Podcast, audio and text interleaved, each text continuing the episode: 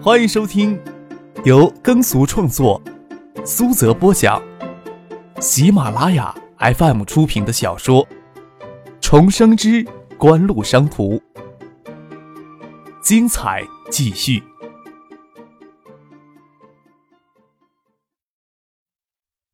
第三百五十五集。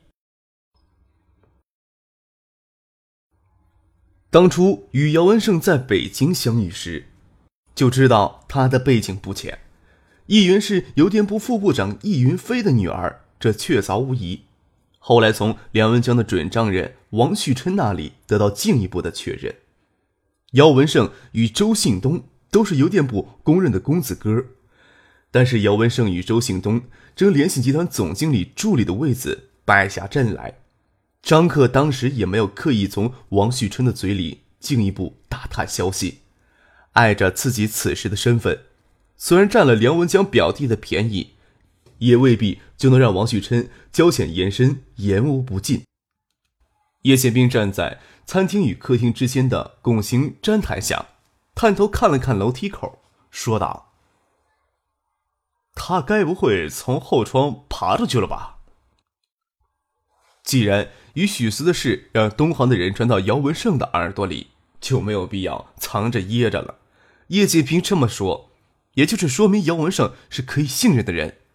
虽然与姚文胜只见过一面，他身上有世家子弟不羁的一面，但是却也没有让人厌烦的脾气。张可接过姚文胜手里递过来的红酒，说了声谢谢，见叶剑冰朝楼梯口挤眉弄眼，走到客厅里。等了一会儿，没见许思自己走下来，知道他是不想这时候出来见姚文胜。叶剑兵关系熟了，倒是无所谓，笑着说：“我大半夜给你吵醒还不够，你还想吵醒什么人呀？”夜深人静，楼下说话，许思在楼上听得一清二楚。听张克这么说，就没有强迫自己下楼去，抱着毯子先去房间睡觉了。空调打了半夜。被褥的潮气吹干了一些，也不管叶剑兵半夜来找张可什么事情。叶剑兵就知道张可说的是鬼话，嘿然一笑，说道：“哼，我一直想介绍文胜给你认识呢，倒是没有想到你们自己有机会碰上面了。”将厨房的卤菜与红酒，还有咖啡壶都搬到客厅的玻璃机上。不晓得几时才能抓到你的人。文胜这次算是到建业下车伊始了，咱们趁着夜晚还有些月色，就算是给他置酒洗尘了。嗯？张克有些惊讶，初次见面时，姚文胜就透露了对邮电部暮气沉沉的部委作风不满意，想到地方上来。但是张克从他的话语里猜，他家里却更希望他留在部委养着资历，等级别上去了再放到地方上。能有一个高的起点这才一个多月过去的时间，姚文胜怎么就突然调到建业来了？张可没想着问清楚情况，端起酒杯，笑着说：“那我今夜给你吵醒，我可不冤。以后建业又多了一个能喝酒的人了。”哎，你倒是不急着问文胜调到建哪个部门了？叶建兵问道。能拿来下酒？张可不急着问姚文胜的来意，还愁他自己不说吗？叶剑平哈哈一笑，就知道让张可主动问话太难，拍了拍姚文胜的肩膀：“哼，你自己说吧。”家里啊，本来不想让我这么早就出来。姚文胜坦然的说：“资历啊，浅了一些，在邮电部混了五年多，正处级还没有混上。”到地方上还是得去底层挣扎，只是京城里边最近水比较深，我家里才把我打发到东海来呢。虽说国内政局稳定，但是在大的会议与权力机构调整之前，总会有些小风在吹，小浪在打。不过话说回来，姚文胜也不是惹是生非的主，只要在北京小心谨慎一些，风浪也吹打不到他的身上。姚文胜这话说的不尽不实。他到地方上应该是他自己争取的吧？虽然没有深谈过，初次见面的印象就比较深谈，应该会有些报复。张克笑着说：“嘿，你可别说的像流放一样凄楚。建业虽然不如北京，但也能算温柔乡吧？”哎，我这次出来可不是那么容易的。姚文胜摇了摇头，收敛起说笑的神色，说道：“我与家里妥协了，那就不能到地方上继续厮混了。”张克心想，或许是受到周信东的刺激，也说不定了。那是不容易啊。叶剑兵说道：“文胜他爷爷是中顾委前委员顾长庚，不是姚某某。”指着张克笑了起来。你一定没猜到吧？外人都很难想到这层关系的。又说起姚文胜异姓的缘故。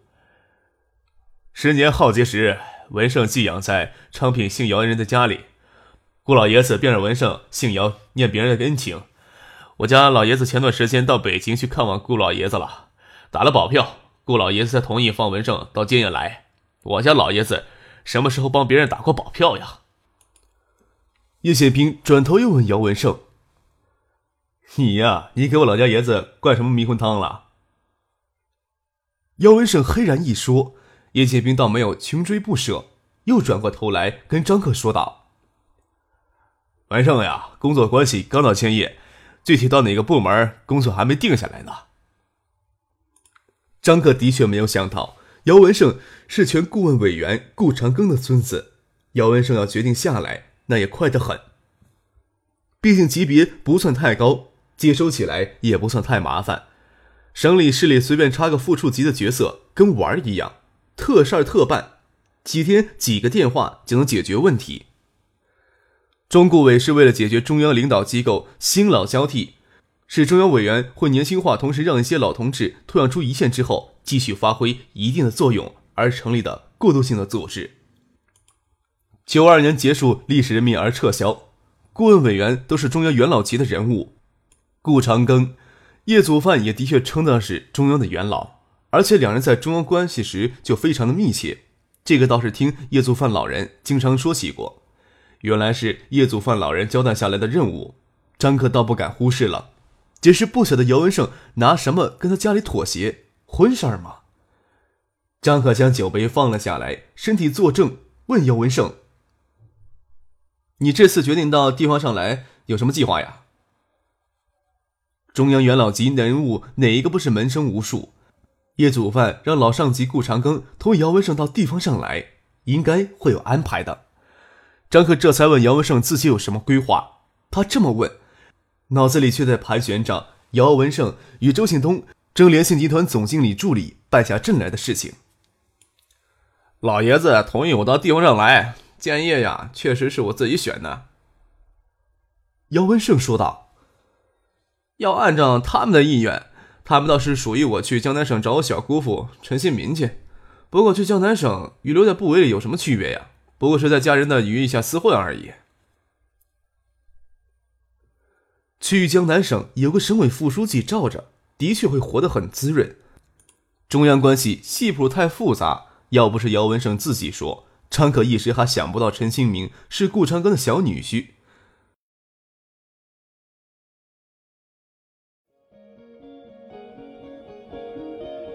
您正在收听的是由喜马拉雅 FM 出品的《重生之官路商途》。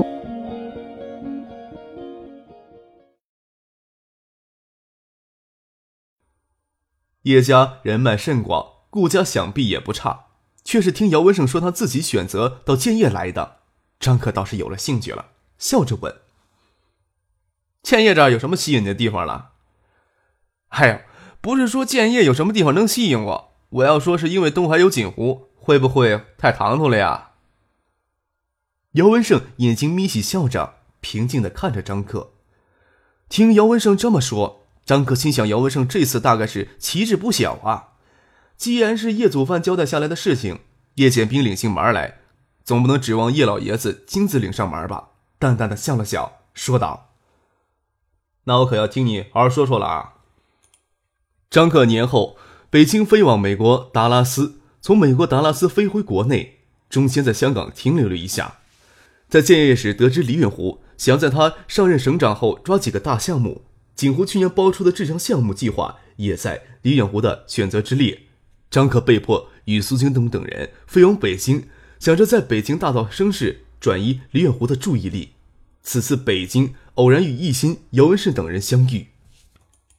姚文胜在夜店初时与张克见面，并不晓得张克的身份，却晓得姚坚、赵鹏是爱达电子的中层管理人员。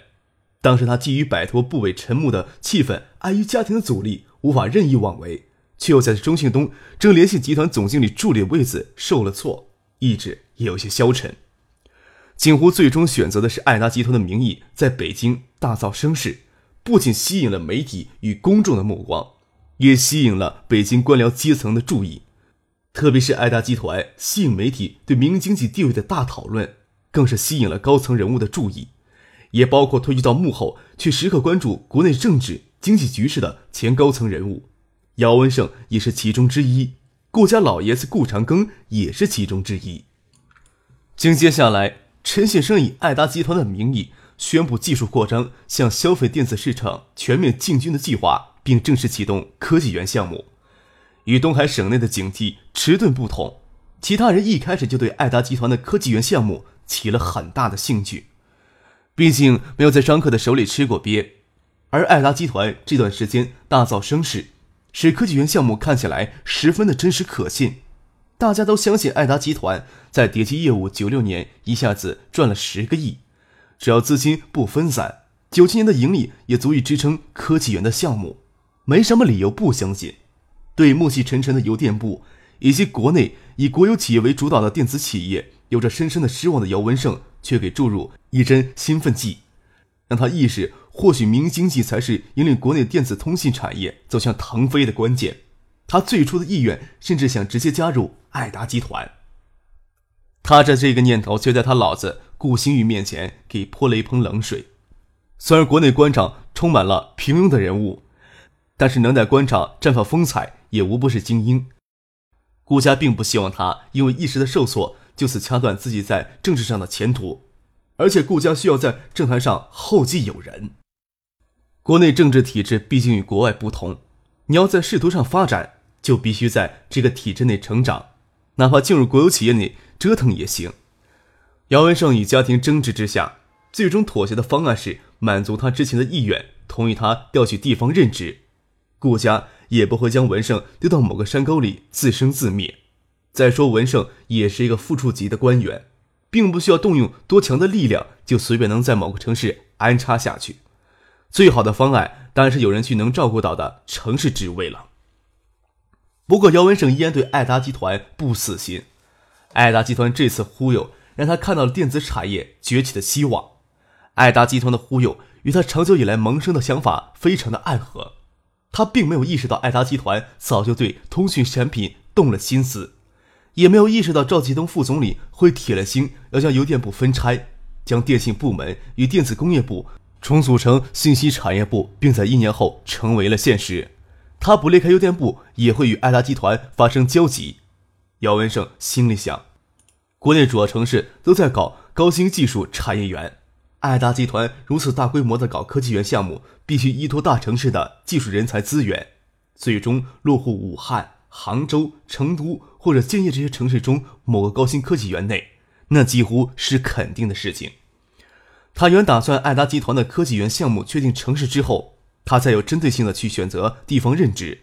当他将自己的打算跟顾家老爷子顾长庚商量的时候，顾长庚直接说道：“你去建业吧，黄色扯的再多，忽悠的再厉害，最后还是得在建业呀。”那时，张可还正在与李远湖处于僵持期，李远湖还没有到海州考察任处部。在老一辈人当中，许多人对非公有制经济的崛起颇有微词，生怕非公有制经济与公有制经济的力量对比发生逆转，会对国内。以公有制经济为基础的国家体制造成威胁，但是顾长庚却非保守的一派。自从爱达集团在北京大造声势，特别是以此源头在媒体上引起民营企业等经济非公有制经济地位的大讨论时，他就开始关注了爱达集团，关注了锦湖，也关注了张克这个堪称有奇迹之手的年轻过分的青年。姚文胜还是从他的老爷子那里知道张克的真实身份，到愈发坚定与之结交，与爱达电子搭上线的心思。他还不晓得张克早就对邮电部的关系网动了心思，眼下只是按兵不动而已。虽然曾在夜店相遇，但是双方都瞒着真正的身份不提，短期期待下次的邂逅是不现实的。却不晓得张克会过多久再到北京来，他还需要一个真正上的引荐人。顾长庚了解到徐学平调离东海省的始末与东海省的官场势力分布之后，便能猜到爱达集团在北京这番作为，其实是给刘远湖施加压力的意思。地方上的企业还是习惯借助政府的力量而成事儿，然后在爱达集团此次搅出来的动静，完全看不到地方政府的作为。顾长庚看到李远湖与锦湖之间的僵持，有人替他们缓解双方的关系，那暂时受到方方面面的重视，便对姚文胜说：“与其日后锦上添花，还不如此时去雪中送炭。”爱达集团在北京大造声势时，叶真民出面摇旗呐喊，叶家与景湖的关系一目了然。顾长庚没有找到叶真民打交道。而是找到多年的朋友叶祖范，把他请到了北京。有些事情张可没有跟叶家老爷子明说，不过在爱达集团外面大忽悠，他瞒不过叶祖范老人的眼睛。叶祖范当然能确定张可此举就是与李远湖在暗中较量。政治眼光大概就是指一条其中符合发展的道路，并且紧随不舍。虽然顾长庚与姚文胜有这个眼光，叶祖范当然愿意锦上添花。何况两家关系数十年来都是以援助为助力的那种密切，倒是没有想到李远湖随后到海州考察，主动做出了让步。但是科技园项目已经悬而未决，顾长庚就想到李远湖与景湖之间的僵持关系并没有真正的破冰，自然就有了顾家表现的余地。之后就运作姚文胜调往建业的事情。三月二十八号，嘉信实业在香港联合证券交易所公布增发并购方案。姚文胜三十日才办理完借调手续，赶到建业。姚文胜人到建业之后，张可人一直滞留在香港，姚文胜便粘上叶显兵。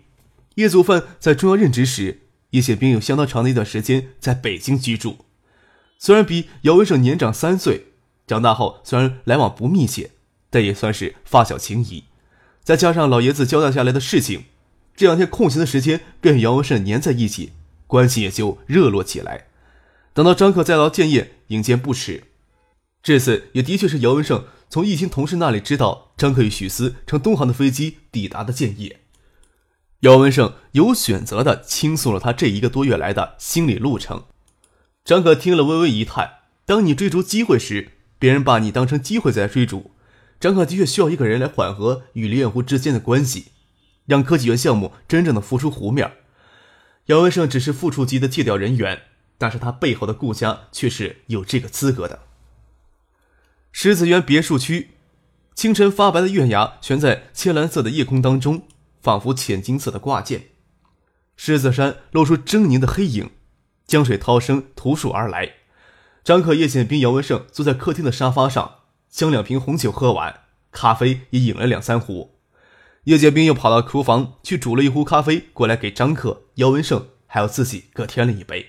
看着外面的天色，似乎也是月里掺着晨光，不知不觉已经在客厅里坐了有五个小时了。